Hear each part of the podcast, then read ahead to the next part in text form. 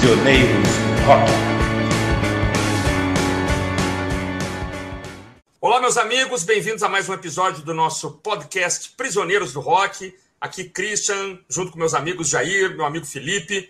E estamos dando a, a abertura hoje num, num quadro. Nós vamos falar de discos clássicos, né? O disco da semana. Eu não me lembro mais como é o nome do quadro, mas nós vamos falar, vamos passar para o Jair, que trouxe essa semana o disco da semana. Vai lá, Jair. Disco da semana. Então, para essa semana, eu selecionei um disco que vai fazer 10 anos em agosto de 2020, e mais que para mim parece de anteontem. que chama-se The Suburbs. É o terceiro disco da banda canadense Arcade Fire. O Arcade Fire é, é um dos expoentes do indie rock atual, junto ali, provavelmente, com Arctic Monkeys é uma das bandas mais relevantes que tem nessa cena independente e compensa dar uma contextualizada antes de chegar no disco em si. A banda, ela é uma banda familiar, ela é composta por dois irmãos, o Winnie e o William Butler, a esposa do vocalista, Christian, me ajude? Regina Chassain. É, sim também faz parte da banda. E os discos né, do Arcade Fire, que começaram aí ainda na primeira década do século XXI, são sempre diferentes uns dos outros. Eles têm uma sonoridade bem própria em cada disco e geralmente são construídos em cima de um tema. Ou seja, são álbuns conceituais. E falando agora sobre o, disco é, específico, The Suburbs, ele é provavelmente o que, para a época né, que foi lançado, era o disco que tinha as letras mais maduras do Arcade Fire, superando assim as, a, as letras que já não eram exatamente tão pueris nos discos anteriores, o Neon Bible e o Funeral. E é um disco que ele traz um certo desespero quando você escuta. É, é como se fosse um relato de como a, a pessoa está desperdiçando a vida quando ele é adulto. É, e aí, por isso, ele romantiza lá o, o tempo né, que ele perdeu lá na juventude. O disco é construído, é, como o próprio título né, informa, o disco é construído em cima da experiência de infância e adolescência dos dois irmãos da banda, que moraram num subúrbio de Houston, quando eram né, mais, mais jovens. É, é um disco amargurado, mas é incrivelmente talentoso. É o clássico terceiro disco, que ele aponta para uma direção bem diferente dos álbuns anteriores. O primeiro, Funeral, que é de 2007, ele é bem nervoso, intranquilo de ouvir. O segundo, o, o Neon Bible, ele, ele já é um, um power pop rockstar. É assim, é a banda é, se assumindo como nós somos os pop stars do indie. É um disco bem mais é, alegre, bem mais iluminado. É, e o, o The Suburbs não, é um disco introspectivo.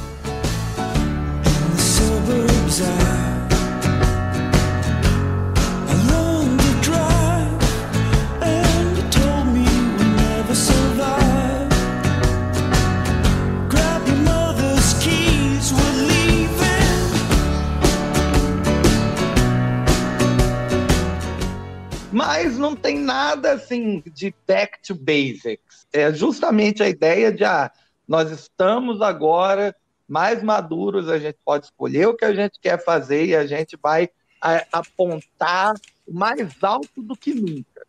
É, é, o disco que a crítica especializada comparou a, a diversos outros cruciais de, de outras bandas, é, como, por exemplo, OK Computer, do Radiohead, o Automatic for the People, do R.E.M., o Kiss Me, Kiss Me, Kiss Me, do The Cure, que são todos discos que quando a banda está assim no auge dos poderes, ela combina é, a acessibilidade, ou seja, é um disco ainda fácil de ouvir, mas mais ambicioso. Eu achei um pop muito elaborado, eu gosto principalmente das guitarras bem trêmulas que tem ao longo do disco inteiro e a combinação que eles conseguem fazer disso com os sintetizadores. É, como o vocalista é, comentou uma vez, ele queria soar como se fosse uma mistura de Depeche Mode com Neil Young.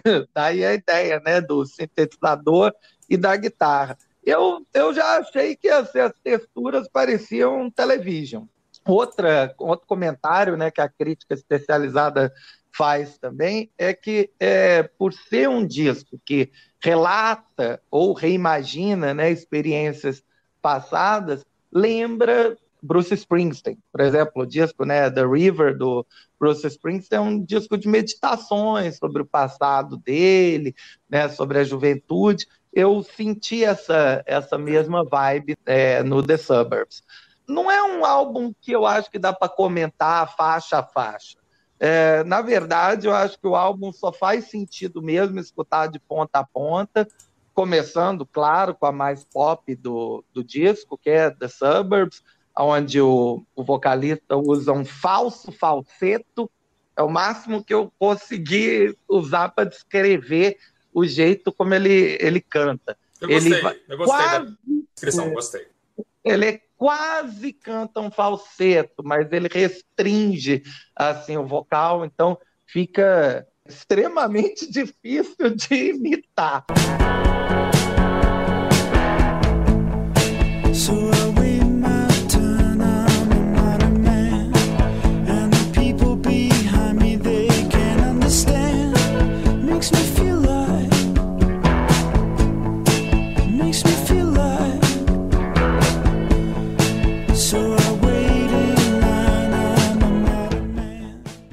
Algumas colocações pontuais sobre as músicas que eu gostaria de fazer. Por exemplo, na terceira faixa, uma das melhores do disco, Modern Man, é, tem uma quebra de ritmo. Ela começa um 4x4 e dali a pouco, é, se você tenta acompanhar, por, vamos dizer, dando uma dançadinha, dali a pouco você perdeu o ritmo, porque eles jogam a caixa no lugar do bumbo, e a música acaba dando um atraso e você fica confuso sobre o que está acontecendo. Me lembrou Turn It On Again do, do Gênesis, ali do início da fase do, dos anos 80. Heart of Glass do Blonde tem isso também, né? Eles, eles comem um tempo né, no final, e aí você tá lá dançando Heart of Glass, que é mó disco, né? E de repente tem um tempo a menos, né? Foi interessante você citar Heart of Glass, porque tem uma das faixas, que é, é até difícil falar esse nome aqui, Sprawl 2, que para mim lembrou Harold Glass. Assim, ah, aí, lembrou justamente essas quebradinhas. Aliás, o, o disco tem essa pomposidade. É, ele é cheio de parênteses e aspas. É parte 1, parte 2. É típico de um álbum conceitual mesmo. Tem músicas que são que me lembraram assim a new wave clássica, por exemplo, Suburban War, que é uma que é, basicamente rediscute, re, é, volta lá para o tema de, da Suburbs, né, da música original, que ela acaba combinando é, um estilo mais new wave, uma pegadinha mais felizinha, e mas dali a pouco entra um arranjo com umas cordas meio barrocas, um violino rápido, é tudo meio confuso, mas ao mesmo tempo muito coeso tem, tem músicas que já são para um lado mais punk, como We Used to Wait, outras que já parecem mais a fase glam ali do, do David Bowie, por exemplo, como Wasted Hours. É, é, são, as músicas têm variações muito diferentes, há vários interlúdios, músicas com várias partes. É, então, não é um álbum que realmente faz sentido você partir.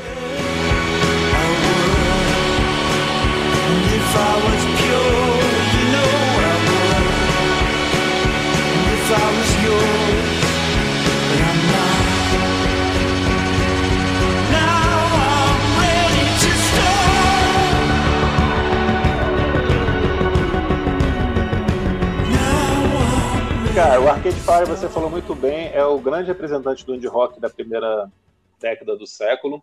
Ele conseguiu juntar uma sonoridade que remete muito ao rock alternativo dos anos 70, mas sem soar como simplesmente algo retrô que você está querendo emular, né? Eles conseguem ser criativos, inovadores, mas fazendo muitas referências a David Bowie, Bruce Springsteen, como você falou. Tem muita coisa legal nesses, nesses três primeiros discos. Além do que você falou das músicas, eu queria citar Ready to Start, que é a segunda música que eu acho muito legal, talvez acho que é a música mais agitada, mais animada do disco.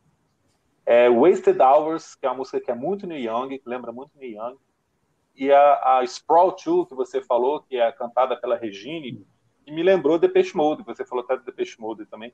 Essa é uma música que lembra muito Depeche Mode, lembra muito eletropop, né?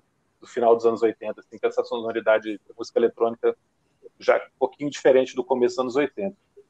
Eu gosto muito desse disco, ele é um disco agridoce, eu acho que eles conseguem ter letras que estão falando de coisas sérias, mas sem serem tão caretas, né, sem que está querendo pregar alguma coisa. Ele tem um certo pessimismo cínico, mas não chega a ser uma coisa tão melancólica, tão apática. E é tudo feito com muito capricho, né, com muito detalhe, muita preocupação com todos os arranjos, com, com os vocais, como tudo que o Arcade Fire faz. Né? Eles têm uma qualidade musical muito boa. É um grupo enorme, acho que são oito ou nove componentes, mais alguns convidados que tocam e eles conseguem transformar essa sonoridade sempre numa coisa muito rica e simples de ouvir, gostosa de ouvir. Eu acho um, um belo disco e incrível que já está fazendo 10 anos, né? Arcade Fire para mim apareceu ontem. É, é uma banda, você até comentou antes, é uma banda com uma discografia até pequena, né? Eles têm, acho que cinco discos, né? Depois do The Suburbs, eles lançaram Reflector, creio que em 2013, e aí, mais recentemente, tem o Everything Now, para uma banda aí que já está lançando discos há quase 15 anos, é, é quase um intervalo né, de três anos entre cada disco. Estou olhando aqui, é 2004, 7, 10, 13 e 17. É, então tá na hora de lançar um, né? pois é. o, disco, o disco da quarentena.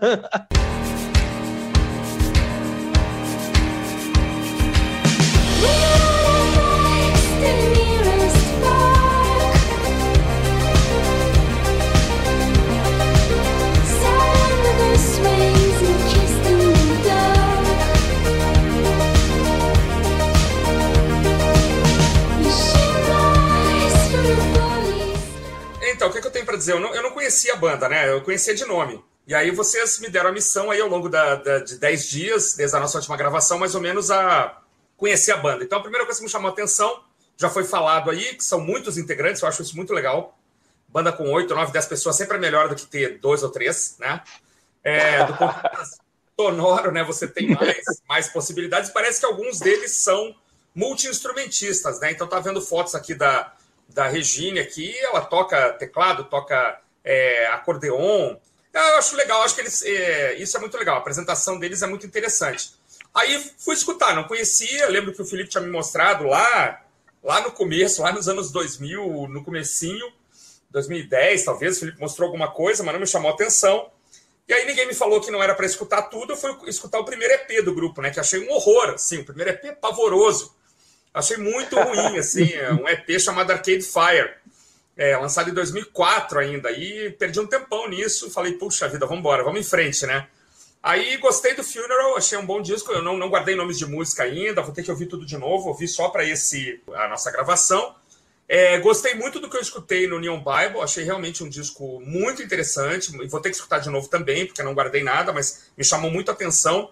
E aí não entendi ainda esse The Suburbs. Como é que do Neon Bible eles chegaram nele? É, hoje, se, se me dissesse, ah, o disco clássico é o Neon Bible, é, talvez eu concordasse plenamente. Já o Suburbs eu não entendi ele direito ainda. Eu gostei muito do videoclipe da, da primeira música do The Suburbs, que mostra um, uns jovens né, se envolvendo em, em uma série de, de, de, situações suburbanas, me parece, né, ali do, de onde eles moram e tal. Some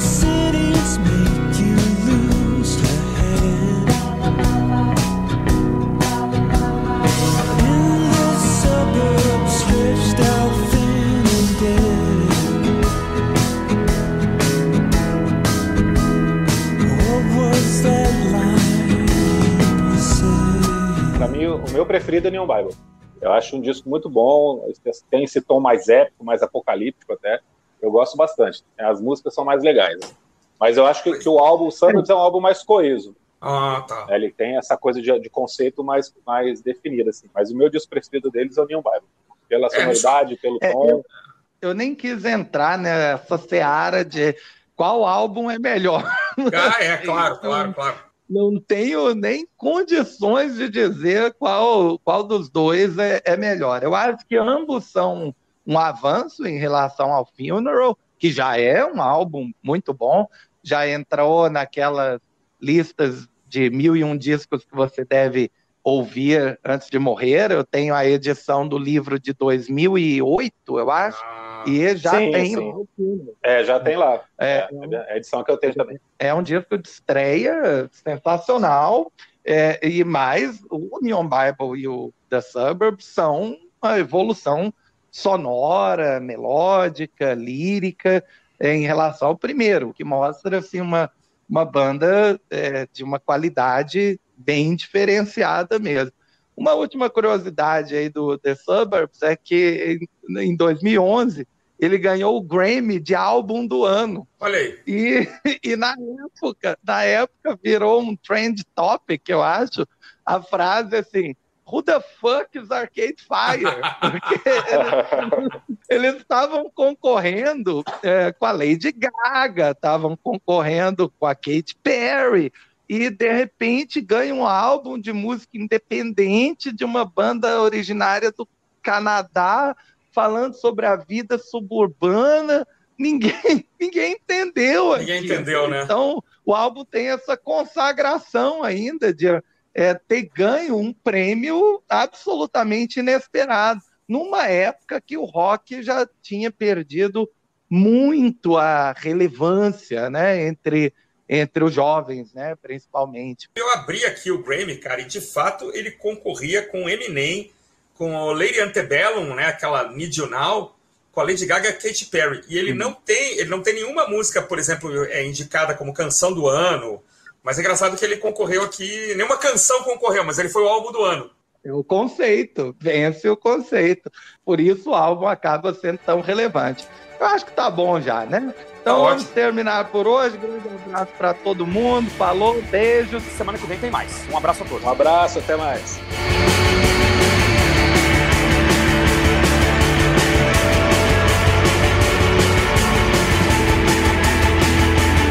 Prisioneiros do Rock.